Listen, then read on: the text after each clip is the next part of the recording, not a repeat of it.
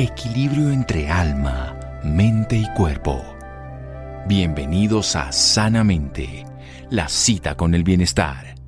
Dirige Santiago Rojas. Permanecer en silencio, dejar ir el conflicto, volverse pacífico y recordar la bondad eterna que reside en cada interior. Wendayer. Buenas noches, estamos en Sanamente de Caracol Radio. Mañana es un día importante para muchas personas en el sentido de que podemos darnos cuenta de los cambios planetarios que a todos nos influyen, esto que llamamos los equinoccios, dependiendo si estamos en invierno, en un sitio superior inferior, salimos del verano para pasar al otoño o en otro caso lo haríamos entonces hacia del invierno hacia la primavera. Lo que es importante es que podemos utilizar cada momento para una transformación. Y estoy con un amigo, compañero, a quien quiero y admiro profundamente, médico y actual presidente de la Asociación Internacional de Sintergética. Él está en Costa Rica en este momento y está precisamente para que mañana, miércoles 21 de septiembre, se haga una meditación grupal, un equinoccio, la alegría y el reencuentro. Querido Juan José, buenas noches y gracias por acompañarnos. Santiago, muchísimas gracias por invitarnos a anunciar este encuentro. Y sí, estamos en Costa Rica en lo que llamamos las caravanas de sanación, el Congreso Internacional de Sintergética, muy contentos atendiendo muchos pacientes eh, y renovando nuestros conocimientos, nuestro compromiso y sobre todo nuestra alegría. Este es el año del reencuentro en donde muchas cosas se reactivan después de la pandemia de la cuarentena y estamos saliendo otra vez con fuerza eh, a trabajar con la gente, a trabajar en nosotros mismos y como tú lo decías, a aprovechar esas energías, esos movimientos planetarios que son como olas en las que si surfeamos bien podemos montarnos y desplazarnos para llegar más cerca a nuestra orilla más cerca de nuestra orilla. Sí, en la época cuando estábamos en plena pandemia, Juan José nos hablaba del crisol y la crisálida, como lo hace el gusano que se vuelve, en este caso, una mariposa, o el crisol, que es donde se puede transformar todo esto en la química y generar todo lo que se genera a través de las reacciones, generar y generar. Bueno, yo redundante. Pero vayamos a lo concreto. ¿Qué puede pasar en un día de mañana? ¿Cuál es el propósito que ustedes buscan y el que puede hacer cualquier persona que se una a una meditación grupal internacional? Bueno, en primer lugar, la celebración y el alineamiento de las personas con los equinoccios y los solsticios han sido parte no solo de las prácticas de manejo de los ritmos de siembra, de cosecha, de preparación de la tierra a lo largo y ancho de todo el planeta desde que nos convertimos pues en comunidades agrícolas, cultivadoras, cuidadoras de la tierra. Y por otro lado también han tenido un sentido eh, básicamente teológico, místico y ha acompañado muchas de las religiones originarias del planeta. ¿Por qué? Porque es que desde tiempos inmemoriales se ha reconocido el sol como el principio dador de vida, de luz la tierra, la tierra como el principio receptor de esa semilla, el agua, el agua representada también en la luna como el principio nutricio. Y mañana en el, eh, en el equinoccio, perdón, vamos a hacer un trabajo muy bonito de meditación a las 12 del día hora de Costa Rica, a la 1 de la tarde hora de Colombia y bueno, consultando la hora particular de cada uno de los eh, países, vamos a conectarnos en directo desde este lugar en donde estamos atendiendo una cantidad grande de pacientes, unos 60, eh, 70 pacientes por día del grupo de sanación y vamos a meditar juntos. ¿Qué vamos a hacer mañana en la meditación? Vamos a reflexionar y a sentir hacia dónde se dirige el fuego de nuestra aspiración. Vamos a ver que cuando ese fuego se dirige hacia nuestros deseos o temores relacionados con el ego, con la supervivencia, con el cuidado de nuestro clan y de nuestros deseos inmediatos, vamos a generar lo que estamos generando en muchas partes del mundo, vamos a generar separatismo, vamos a generar fanatismo, vamos a generar desconfianza y vamos a generar diferentes formas de sufrimiento y de desintegración social. Por el contrario, si en vez de dirigirse hacia esas esferas centradas en, nuestras, en nuestros deseos y temores del ego, se dirige como aspiración hacia ese sueño de colaboratividad, de cooperación, de amor eh, integrador, en donde los opuestos se vuelven complementarios, en donde estamos mirando las necesidades del sistema y nos consideramos un individuo cuyo propósito es alimentar el bien común de diferentes maneras, que reconocemos que nuestra percepción de la realidad, nuestras opiniones políticas, religiosas, etcétera, son simplemente estaciones transitorias en el desarrollo de nuestra conciencia, vamos a poder entregarnos con mucha menos fricción y con mucha mayor capacidad de construir una humanidad que viva armónicamente a un flujo, a un movimiento que se va a hacer semejante al movimiento de las aguas, de las aguas que encuentran un cauce que van fertilizando y alimentando los campos que visitan a su paso y que finalmente se disuelven en un mar de armonía que compartimos con todos. Vamos a seguir con ese sentido. Este un pequeño corte aquí en Sanamente de Caracol Radio. Síganos escuchando por salud. Ya regresamos a Sanamente. Bienestar en Caracol Radio. Seguimos en Sanamente. Seguimos en Sanamente de Caracol Radio. Juan José Lopera nos está hablando. Él es médico, es músico, además de todas sus formaciones que ha tenido en Sintergética, ha comenzado sus estudios al lado del doctor Jorge Carvajal, una eminencia en el planeta, y nos está hablando a propósito del día de mañana, que es un equinoccio, un equinoccio que puede ser comprendido desde un lugar cósmico, un lugar que su nombre lo indica, equinoccio, igual el día que la noche. Él está en Costa Rica con un grupo de médicos, de sanadores, de terapeutas que está ayudando a las personas, pero nos invita a una meditación grupal, 12 de la, del mediodía de Costa Rica, una hora colombiana, una PM y cada país pues tendrá que acomodarse a ese horario donde se puede encontrar ese propósito, ese sentido. Vayamos un poco más allá. ¿Qué tendría que hacer la persona que nos escuche y que quiera participar, colaborar, aprender, compartir y encontrar ese cauce que como bien y poéticamente lo estaba diciendo puede llegar a nutrir a cualquiera de los tejidos en este sentido humanos y planetarios? Es muy sencillo. podríamos aquí dar largas y complicadas direcciones web, pero toda la información la van a encontrar en la web de la Asociación Internacional de Sintergética. Es www.sintergética, sin tilde naturalmente para el navegador, .org sintergética.org. Allí estará en primer plano el banner de invitación a la meditación, el texto de motivación y el link. Es una convocatoria completamente gratuita. Hay diferentes organizaciones, eh, algunas en España, en Portugal, otras en Estados Unidos, en Centroamérica, en Sudamérica, que se han unido a la iniciativa y estarán también convocando. Esperamos que por ser un momento de tales características a nivel energético eh, y de tránsitos cósmicos, pues podamos convocar una fuerza, una masa crítica bastante importante para contribuir en el impulso de esa ola que nos lleva como humanidad. Muy bien, ¿qué ocurre cuando meditamos en grupo? ¿Qué diferencia hay de hacerlo desde dos perspectivas, solo, por, sin, sin conectarme? ¿Y qué importancia son estos momentos especiales de los procesos cósmicos? ¿Qué diferencia eso, la meditación individual, la grupal y el momento histórico?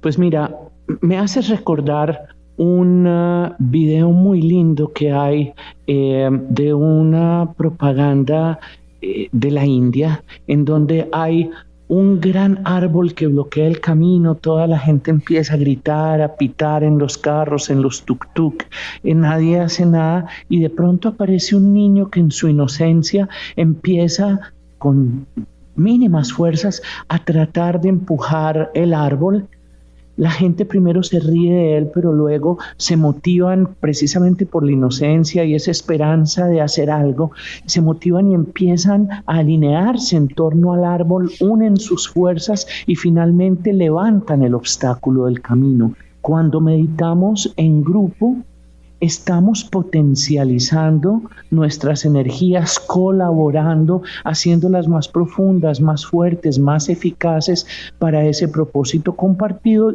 y también para los propósitos individuales. Ahí estamos trabajando el uno, que además es como una humanidad que funciona desde ese lugar. ¿Qué es esto de las caravanas de la alegría, de las caravanas de sanación? Cuéntenos un poco. Bueno, las caravanas son algo indescriptible. Nosotros en Colombia conocemos las brigadas de salud, donde sale un médico, una enfermera, un promotor de salud, van a una vereda, vacunan a algunas personas, atienden consulta y se devuelven.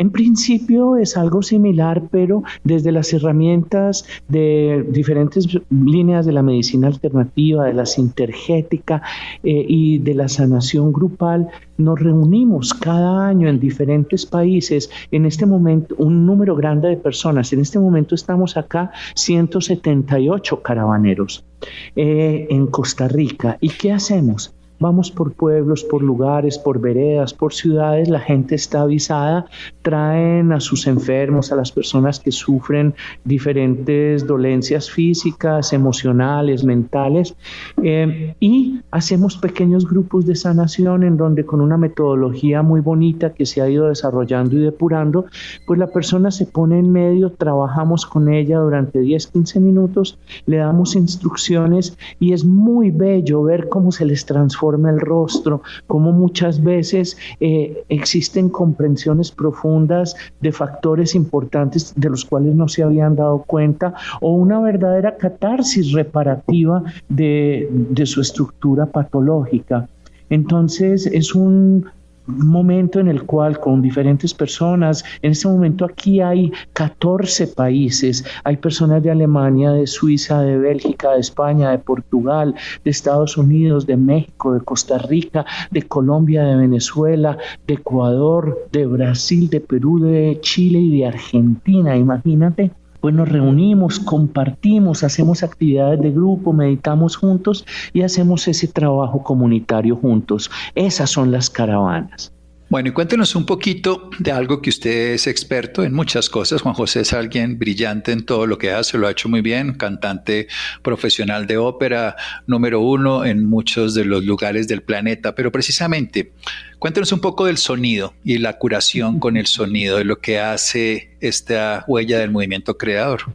Santi, tenemos que hacer un programa con sonido, con los nuevos descubrimientos. El sonido, el sonido crea el universo, el sonido en el principio era el verbo, el verbo era con Dios, el verbo era Dios y nada sin él fue hecho. Comienza el Evangelio de San Juan. En el Génesis eh, compartido por esas tres religiones monoteístas eh, occidentales, judaísmo, islamismo, cristianismo, comienza diciendo, y Dios dijo, hágase, y a través de la palabra se crea se activa la matriz que le da la posibilidad al universo de crear la forma. El universo como lo conocemos en las cosmogonías científicas actuales surge de un gran sonido, el Big Bang, y de la misma manera que los astrofísicos nos dicen que el Big Bang sigue resonando como un eco en toda la matriz, en todo el tejido que sostiene a las galaxias, a los planetas, al polvo cósmico, la cosmogonía hindú nos dice que de la palabra creada surgió del Vak, la palabra sagrada, surge la matriz que llena el vacío y se activa la creación y que esa sílaba que conocemos, el Om, es un eco lejano y constante presente de la frecuencia que sostiene al universo. El sonido es el... Eh, incluye un rango de frecuencias al cual es más sensible toda la biología, las células, los órganos, eh, los tejidos son muy sensibles a las frecuencias auditivas y cada vez se están descubriendo muchísimas más correspondencias específicas. Hay un investigador de Tufts y de Harvard Michael Levin, que ha hecho descubrimientos extraordinarios. Él descubrió el patrón frecuencial que determina que en un pequeño gusanito plano, una planaria que tiene una habilidad enorme para regenerarse, si tú le cortas la cabeza, aparecen dos planarias. En una parte regenera la cola y en la otra regenera la cabeza. Pero si tú con el patrón frecuencial con esas frecuencias específicas de microvoltios que están en el rango de las audiofrecuencias del sonido, estimulas uno de los extremos, puedes crear una planaria de dos cabezas o una planaria de dos colas, viva, funcionando.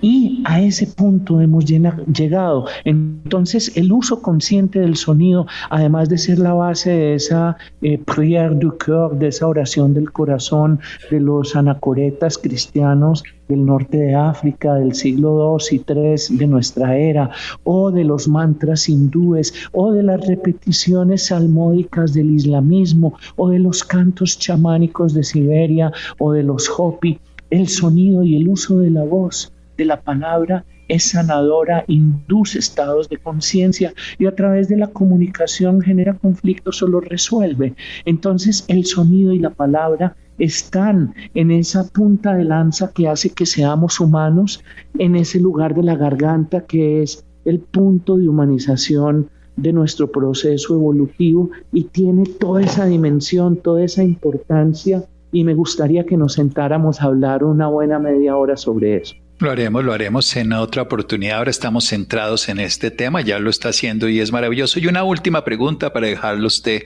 que ya está organizando lo que vamos a hacer mañana al mediodía, aquí desde Colombia, ustedes allá desde Costa Rica, desde cualquier lugar.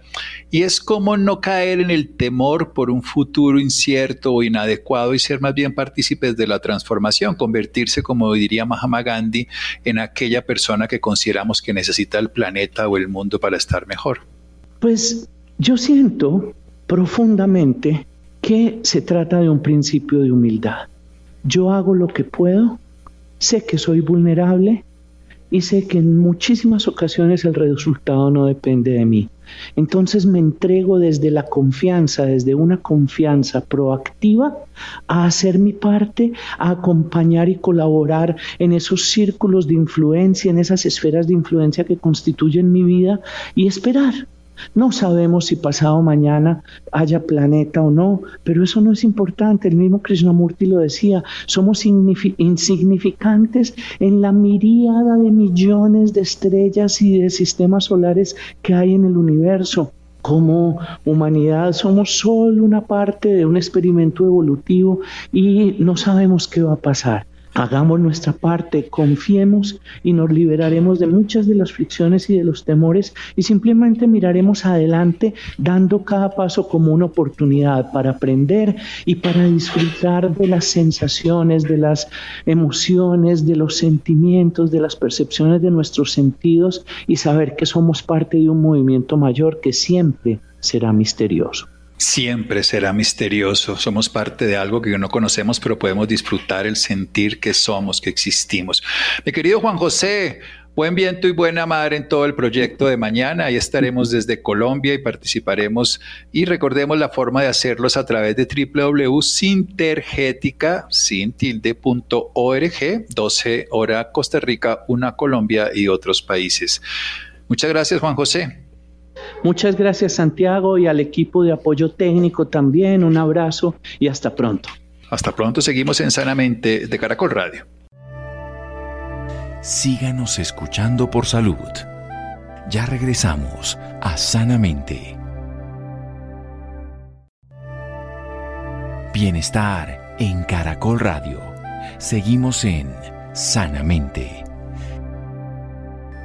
Seguimos en Sanamente de Caracol Radio. Vamos a cambiar de tema y vamos a hablar con el doctor Ricardo Angarita. Él es un destacado especialista en psiquiatría, es experto en ansiedad, depresión, trastornos del comportamiento, trastorno psicótico, trastorno bipolar, esquizofrenia y en el tema que vamos a hablar ahora, algo que seguramente han escuchado como el TOC, trastorno obsesivo compulsivo, pero quiero situarme en esto de la obsesión. Es además profesor y experto en yoga y meditación. Él es egresado como médico cirujano en la Universidad Nacional de Santander Hizo una especialidad en psiquiatría en la Pontificia Universidad Javeriana y además tiene estudios en terapias alternativas como el caso de la homeopatía Fundación Hahnemann, una visión integradora del proceso. Doctor Ricardo Garita, buenas noches y gracias por acompañarnos.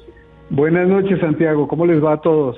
Muy bien. ¿Cómo podríamos definir esto de la obsesión? Así sin ponerle un diagnóstico médico o psiquiátrico, sino simplemente para poder enfocarnos en el tema está mm, la obsesión transitoria, como cuando uno se enamora o, cuando uno quiere pues, alguna cosa especial como objetivo en la vida. Y esa es transitoria, pero puede ocupar toda la energía del individuo, todo el pensamiento, todas las emociones y todo su quehacer en un tiempo determinado. Es el del bolero, ¿no? Estoy obsesionado contigo. Pero y el mundo es testigo de mi frenesí. Y la otra es la obsesión patológica, que es el cerebro estancado e inflamado en un proceso de repetición incesante de algo que al individuo no le interesaría en realidad. Esto es clave, no nos interesa.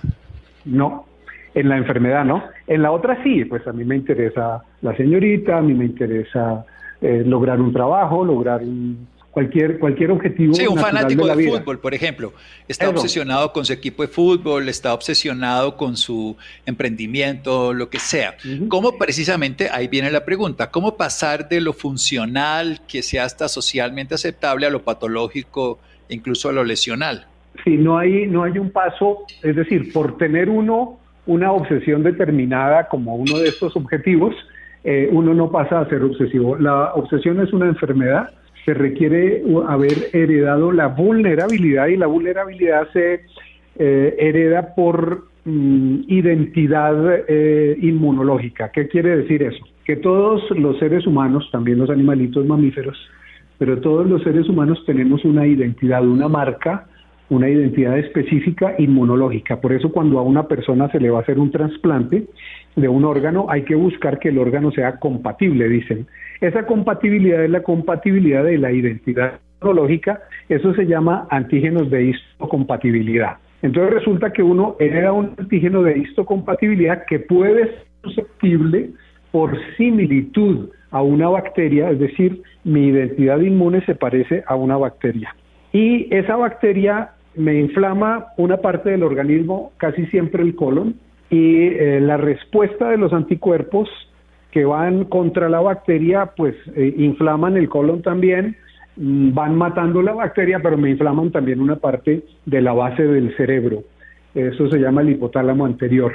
Entonces se genera una reverberación, es decir, un aumento de señales que no es natural ni fisiológica y que se traduce en la expresión eh, clínica de la vida de la persona en un pensamiento repetitivo sobre algo que dé miedo porque están comprometidas las estructuras que tienen que ver en lo sano con tener miedo de algo, tener miedo de, un elefante, tener miedo de un tigre, eso es sano, pero con un miedo absurdo, ¿no? Un miedo a un gato, un miedo a, eh, a morirse. Un ruido. bueno, ese es un miedo natural, un miedo a morir. Sí, pero es un miedo natural, pero cuando se, por eso lo pregunto, porque si se pone obsesivo es que me va a morir, es que me va a morir, es que me va a morir, es que me va a morir, es que me va a pasar algo. Sí, eh, en la literatura se usa mucho, ¿no? Se usa mucho el que se va a morir y que finalmente se muere, pero porque todos nos vamos a morir. Pues es decir, vamos a trascender este plano en algún momento, como dirías tú. Pero em, eh, es, en realidad no es que la persona sea terca, ni que qué tipo tan harto o qué señorita tan aburridora siempre diciendo lo mismo y siempre con los mismos miedos, no es que hay un bloqueo cerebral gravísimo y la persona no puede actuar en consonancia con la realidad que lo circunda. Entonces piensa que se va a infectar y le da un miedo de, la infección, entonces no toca nada, lava todo, limpia todo, ¿no? Una amiga mía, por ejemplo, nunca abre una puerta, ella se puede quedar media hora una puerta y si no pasa alguien que se la abra, ella no toca una manija ni amenazada. Y, evidentemente sufre, hay una cosa aquí que, que, es el sufrimiento, como bien decía, no hay un disfrute, ¿no? Exacto, mientras que en el otro la persona está emocionada en lograr tocar una melodía determinada en su flauta, en el violín, en el piano y, dedica su energía a eso. A eso. Eso es lo que llamamos obsesión en el término, digamos, sano, pero eh, en medicina todo lo que tiene que ver con lo obsesivo en psicología es patológico. Sí, porque es después decir, se sale. Es enfermizo, se sufre.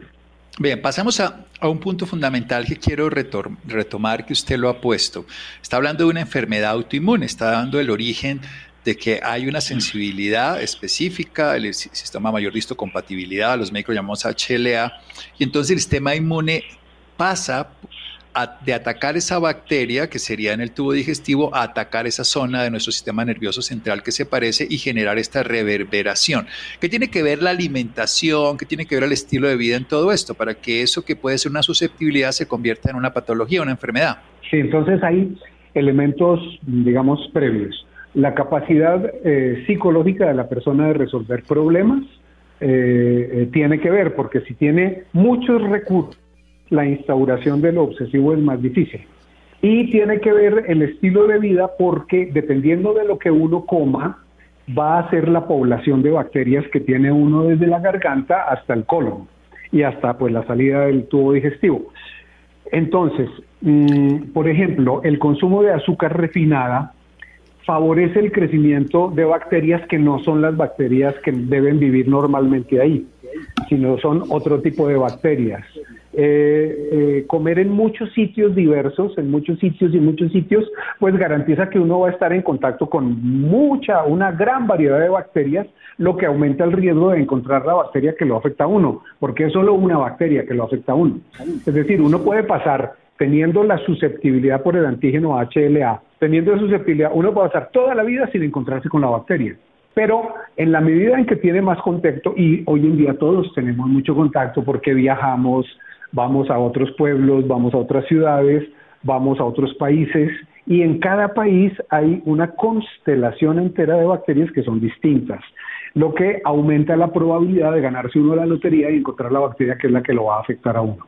O sea, estamos viendo... eso es la alimentación. Ahora, dependiendo del, del antígeno de histocompatibilidad y del tipo de sangre, algunas personas son favorecidas por un tipo de alimentación específica para que tenga las bacterias que le convienen.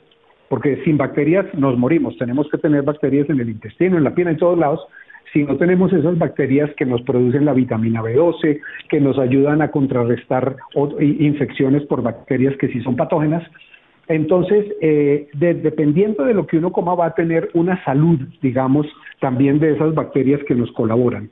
Eh, la gente que tiene, por ejemplo, sangre tipo A, le conviene más una dieta tendiente, no necesariamente, pero tendiente a ser vegetariana. La gente que tiene sangre O positivo o negativo, por ejemplo, le conviene más una dieta más carnívora, más de tipo del cazador-recolector que hablan los antropólogos en la historia de la humanidad. Bien, bien. Esto es muy interesante porque ya hay una visión más orgánica y además de estilo de vida que simplemente de una preocupación que la persona no sabe controlar, aunque bien nos dice que la capacidad psicológica que tenga el individuo va a ser, por supuesto, que pueda regular el problema porque tiene más recursos internos. Y pasemos un poquitico aquí, ¿qué tanto influye en el sueño y el ejercicio? Ah, bueno, eh, digamos que hacer ejercicio mejora la respuesta inmune. Como hay una equivocación del sistema inmunológico, el sistema inmunológico puede tener una alta especificidad por un agente negativo, un agente patógeno, o puede tener una especificidad mediana, es decir, por ejemplo, si son salmonelas, atacaría todas las salmonelas, pero en general ataca solo cierto tipo de salmonelas y si está muy específico, ataca solo una salmonela.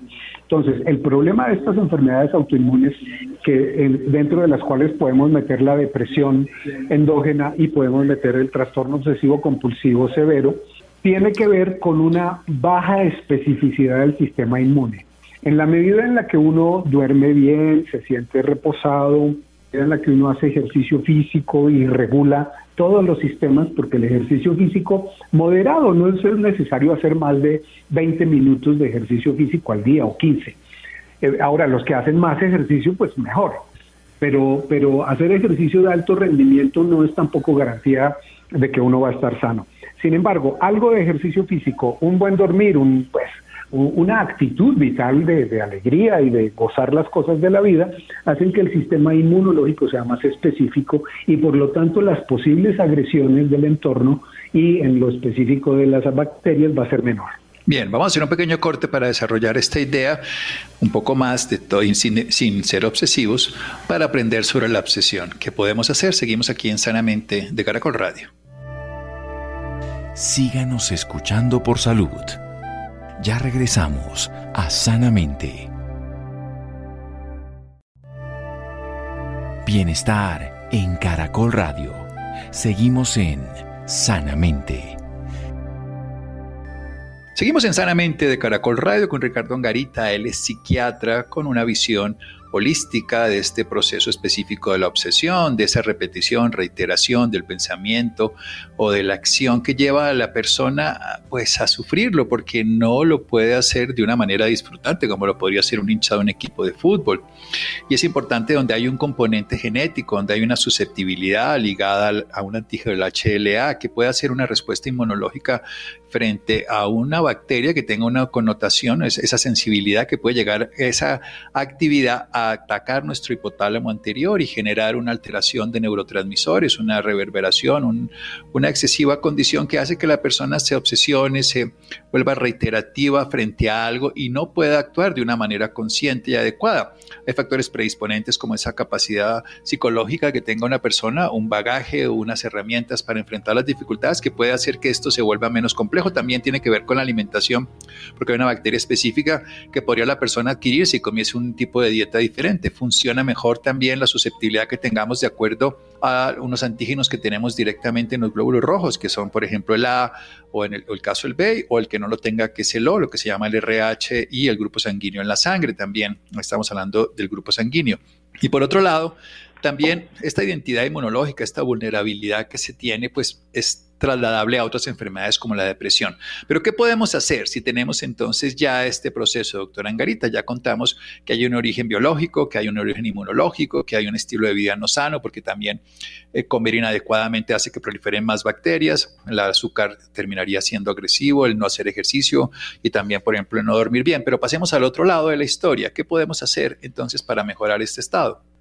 la psicología y la medicina pues se han ocupado mucho de encontrar eh, múltiples eh, eh, opciones de tratamiento. En lo muy clásico, el éxito mayor dentro de las psicoterapias es la psicoterapia cognoscitiva. al lado de la terapia cognoscitiva hay un esquema que va haciendo también un entrenamiento de biofeedback sobre ondas alfa y entonces cierto tipo de entrenamientos alfa, eso se llama el alfa training en inglés, you know, em, va a, a, permitir que la persona encuentre y pueda aplicar los recursos de la terapia cognitiva comportamental. Es decir, le dan, le dan una receta, ¿no? Cuando vea que algo está sucio y sienta que está sucio, recuerde que eso es que usted necesita controlarlo todo porque tiene miedo. Recuerde que el miedo se baja si usted se relaja. Y ta, ta, ta, le dan una receta sobre cómo manejar el pensamiento y cómo manejar los miedos. Y ese es el esquema que ha sido más exitoso. Pero no ha sido exitoso solo, sino que ha sido exitoso si se combina con eh, terapia eh, de estimulación magnética transcraneal, terapia de eh, biofeedback en alpha training, también terapia de biofeedback en ondas lentas, ha sido también muy, muy exitoso. Está también eh, dentro de las técnicas más naturales y que uno tiene a la mano todos los días, eh, como las respiraciones, los famosos pranayamas de las técnicas de yoga, los pranayamas de respiración corta sin hiperventilación exagerada, pero con un poquito de hiperventilación seguidas de retención de la respiración, esa es una técnica que se llama Bastrika. La pueden encontrar en Google. Bastrika. Eh, se escribe B larga H A S T R I K A. Entonces busca uno el Bastrika, lo practica y si uno practica todos los días tres ronditas de 50 eh, respiraciones, va disminuyendo la invasión del pensamiento torturante. Sigue la estructura obsesiva, pero el pensamiento torturante va disminuyendo. Y en lo, en lo de las medicinas, se tipifica cada caso de cada persona, porque para personas con síntomas similares podemos tener 20 remedios homeopáticos distintos. Entonces hay que eh, categorizar perfectamente el momento específico de cada persona para saber qué remedio homeopático se le da. En la medicina funcional, los remedios que tienen ashwagandha y los remedios que tienen sales de manganeso han mostrado también una ayuda importante. la organización de la alimentación también pues tiene un lugar allí. Y en la medicina convencional tenemos que hay que utilizar en casos muy severos o en casos que hacen que la persona esté muy limitada y no pueda llevar su vida a una tranquilidad, entonces le dan, eh, hay que darles un trío de medicamentos dentro de los cuales está un antidepresivo con efectos antiobsesivos, un neuroestabilizador que generalmente es un antiepiléptico en unas dosis moderadas y un sedante mayor también en unas dosis pequeñas.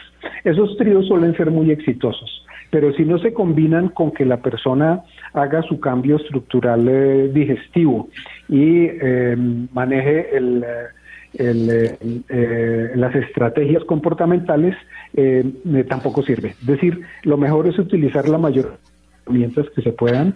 La meditación ha mostrado una eficacia enorme, pero un obsesivo muy difícilmente va a meditar. Entonces hay que ayudarle a entrar primero en un silencio mental para que después pueda tratar de hacer las técnicas de meditación.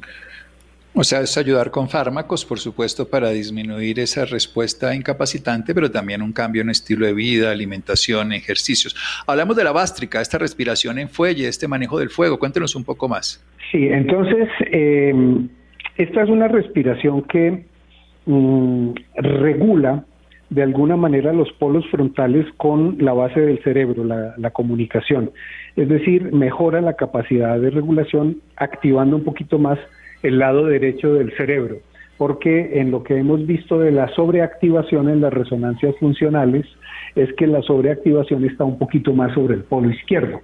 Eh, el Bastrica regula los dos polos y activa un poquito más el derecho y la gente entra en un silencio. Entonces, uno inhala profundo y desde el abdomen, contrayendo como el ombligo hacia atrás, bota rápidamente el aire, luego relaja, entra el aire, pero es una respiración corta, no es no es una hiperventilación larga de sino es cortica. Y al terminar el número de respiraciones que uno decida que va a hacer, uno debe botar todo el aire, inhalar profundamente, retener, contraer el piso pélvico hacia arriba, el ombligo hacia atrás, tocar con la quijada del pecho, eso es un cierre, un cierre de energía, dicen los yogis, y uno se queda ahí sin respirar más o menos un minuto, minuto y medio. Ese minuto y medio genera una como una reestructuración de las redes de la base del cerebro hacia las cortezas frontales y temporales. Y lo hemos visto. Y eh, en la medida que se va practicando, es bastante, bastante efectivo para salir del trastorno. Sí, es que yo creo que las técnicas de respiración, el pranayama y todas las modernas, Buteco, Enhoff, y las que se han visto, las matemáticas, matemáticas del corazón, lo que están mostrando definitivamente es cómo un individuo puede transformar su vida con una práctica personal. Y hablemos de la meditación, usted lo ha nombrado dos veces por los laditos, sé que una persona obsesiva le va a costar mucho trabajo, pero ya hay mucha investigación de cómo todos estos cuadros, al fin y al cabo, la meditación cambia el cerebro y puede incluso transformar cosas mucho más complejas con esta práctica. Cuéntenos un poco. Sí, lo ideal es primero que la persona empiece con la, el estilo de vida, es decir, una alimentación corregida dependiendo de su tipo de sangre, y también pues seguir un poco las indicaciones de lo que él sienta que le va bien, ¿no? Porque uno, uno debe dejar que actúe la inteligencia intrínseca del organismo en, en saber qué debe comer, si debe hacer ayunos, si debe tomar más líquidos, menos líquidos, en fin. Luego de que se ha sintonizado con, con esas funciones del organismo, entonces debe pasar a hacer primero unas prácticas más fáciles como eh, los movimientos en yoga, las, eso se llama Pawan Muktasana. Todas las técnicas de Pawan Muktasana van preparando el cerebro para que luego pueda entrar por cinco minutos. Hay que hacer solamente cinco minuticos de alguna técnica de meditación. Por ejemplo, la de simplemente mirar los pensamientos. Entonces, ve la pantalla de la mente, trata de ubicarse en una actitud de imperturbabilidad.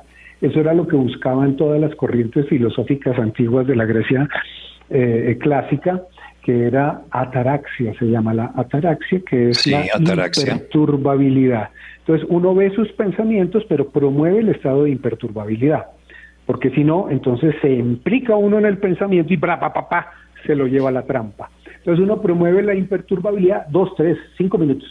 A la siguiente vez promueve seis minutos y así sucesivamente. Pero el ingreso a la meditación es muchísimo más operativo cuando uno hace además las técnicas de relajación que se llaman yoga nidra.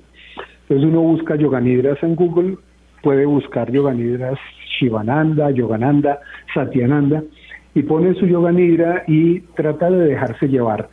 Eh, durante unas semanas o meses enteros, uno lo que va a hacer es que pone el yoga nidra y se duerme, pero con el paso del tiempo se duerme menos. Una vez que uno pudo hacer, aunque sea la mitad de un yoga nidra, ya puede sentarse e intentar una técnica de meditación, que también están ahí en Google las técnicas de meditación, puede poner cualquiera.